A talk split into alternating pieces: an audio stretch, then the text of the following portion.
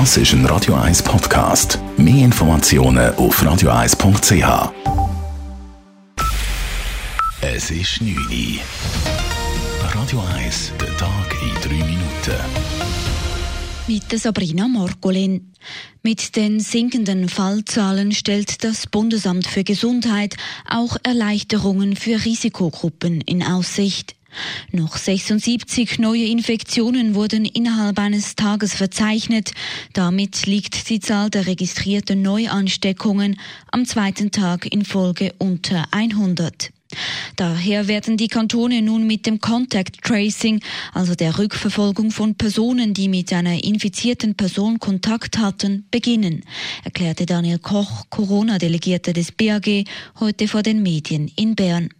Dadurch sollen Ausbrüche unter Kontrolle gehalten werden, was dann auch den Risikogruppen zugutekomme. Wir werden jetzt daran arbeiten, zu schauen, wie man diese Lockerungen, vor allem auch für die ältere Bevölkerung, neu definieren kann.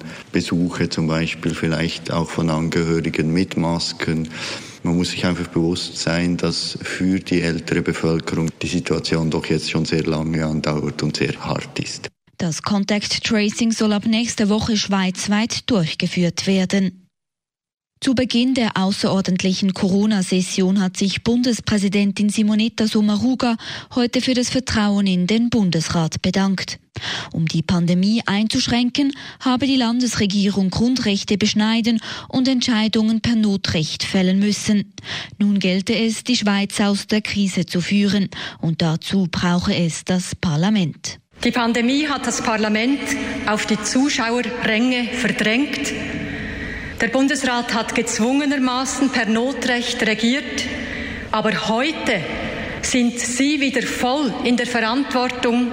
Eines kann und darf das Virus nicht beschädigen unsere starke Demokratie. Unter anderem hat der Nationalrat heute beschlossen, die Kindertagesstätten mit 100 Millionen Franken für die Folgen der Corona-Krise zu entschädigen.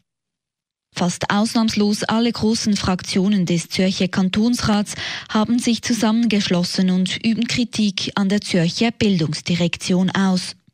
Dass der Unterricht in einer Woche in Halbklassen gestartet werden soll, sei nicht durchdacht und kaum praktikabel, schreiben SP, FDP, SVP, Grünliberale und die alternative Liste in einem gemeinsamen Schreiben. Die Lehrer müssten dadurch gleichzeitig Kinder im Homeschooling unterrichten und die andere Hälfte der Klasse in der Schule betreuen.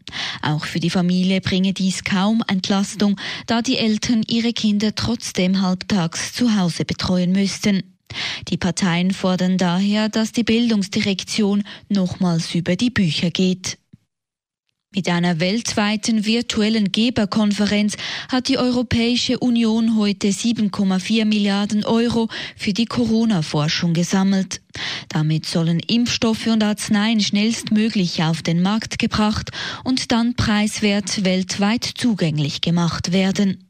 Für die Schweiz sagte Bundespräsidentin Simonetta Sommaruga einen Betrag von 160 Millionen Euro zu. Radio 1 Wetter. Die Nacht ist es zunehmend bewölkt und es kann kommen, regnen. Morgen Dienstag erwartet uns den ganzen Tag Wolken. Auch uns immer wieder regnen mit Schwerpunkt Richtung Alpen. Temperatur am Morgen um die 10, am Nachmittag um die 13 Grad.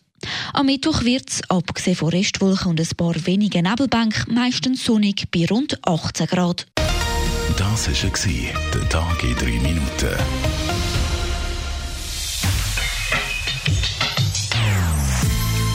Non-Stop Music auf Radio 1. Die besten Songs von allen Zeiten. Non-Stop. Radio 1.